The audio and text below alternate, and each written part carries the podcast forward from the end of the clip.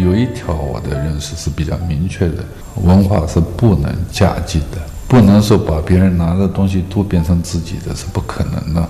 尤其是中国文化这么丰富的、这么深入的这么一个文化，它怎么可以把自己放下，一起用西方的东西来改造它？我是觉得这是可能是一个非常大的事情。讲这番话的人是中国画家袁运生。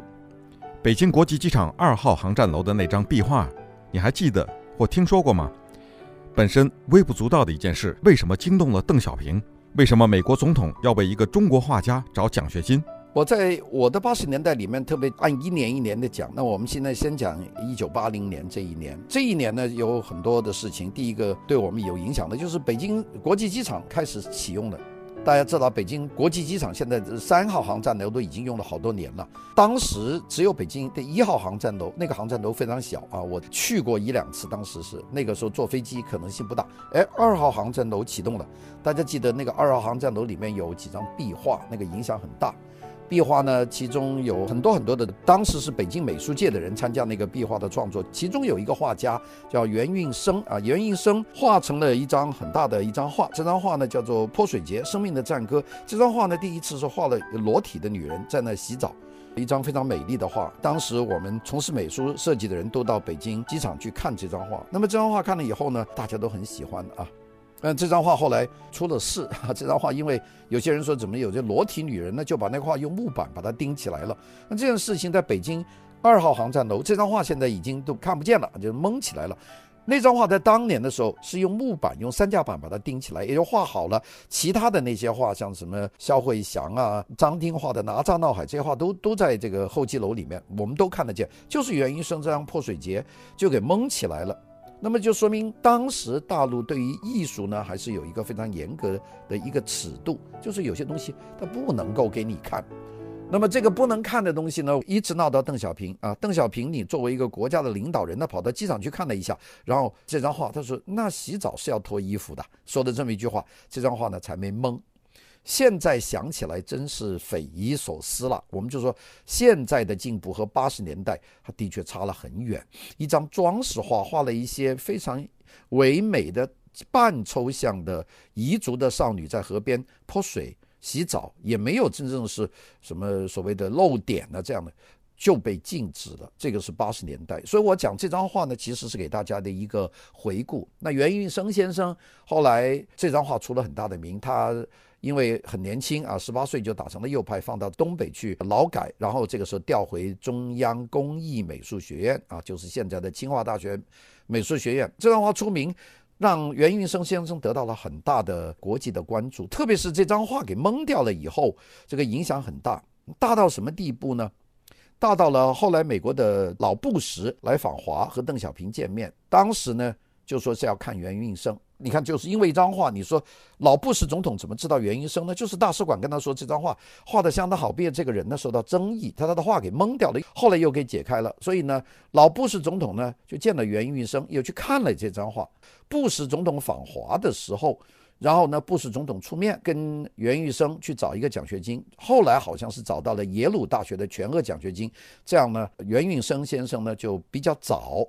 就在八十年代的上半期就到美国留学了，后来他在哈佛大学还画了一张笔画，这是后话。我们说当时这件事情是引起我们很大的兴趣，因为我作为一个从事艺术工作的人。啊，做了这么多年的工艺美术设计，突然间看见有一个画家得到美国的关注，然后呢，美国的元首来跟中国的元首去求情，并且呢，给他找到了奖学金，让这个作者呢能够到外国去。我估计袁医生去美国，我记不清楚，应该是八三年前后啊，八零年是这个机场开放，所以当时大家都拥上去看这张。袁运生的泼水节，这是这一年的一个事，就是说思想的封闭程度和思想解放的一个转折点，这是一件事情。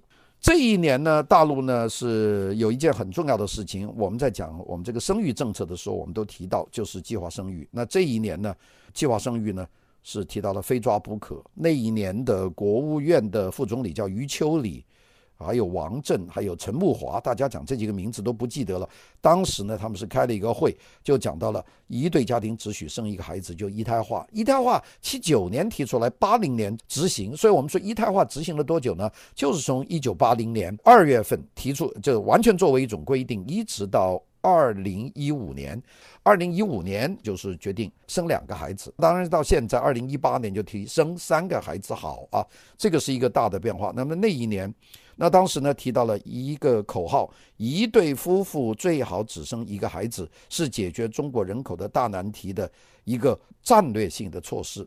这一年呢，大家都开始唱流行歌曲了。大家说：“哎呀，那邓丽君那个时候就早进来了。”哎，我是说对的，但邓丽君当时是靡靡之音啊。还是在民间在传播的。我们看到当时大陆的流行歌曲，当年出来的有下面几首，我不知道各位记得有哪几首。一首叫《祝酒歌》，这首歌非常受欢迎。还有一个《妹妹早歌泪花流》，《妹妹早歌泪花流》这个是一个电影叫《小花》里面，就刘晓庆和陈冲演的第这个电影里面的一首歌啊。这首歌好像是李谷一唱的，我不记得了。还有一个就是我们的生活充满了阳光，再见了妈妈，泉水叮咚响。边疆的泉水清又纯，心上的人啊，快给我力量，大海一样的深情，青春啊青春等等。太阳岛上绒花，我们的明天比蜜甜，浪花里飞出欢乐的歌，永远和你在一起。你看这些歌都是，哎呦，都是非常小资煽情的，讲爱情啊，讲爱你呀、讲这个生活甜蜜啊。这是大陆公布的流行歌曲，这应该是在二月份。那么这个过程其实很有趣了。一九八零年的三月份呢，巨大的事就是这个月，呃，三月二十四号，中共中央在广州召开了一个会议，这个时候定了一个名字，这个名字我们现在影响深远，就是定了经济特区。当时定的经济特区可是个大事，现在我们之所以有深圳、有珠海啊，有这样的经济特区，其实就是一九八零年的七八年的，我们叫十一届三中全会就定了这个改革开放的政策，哎。大家注意，那个政策在七八年的时候定的时候，并没有提到经济特区，只是说要逐步的发展起来。但是呢，真正定出特区呢，是在广州会议上定的。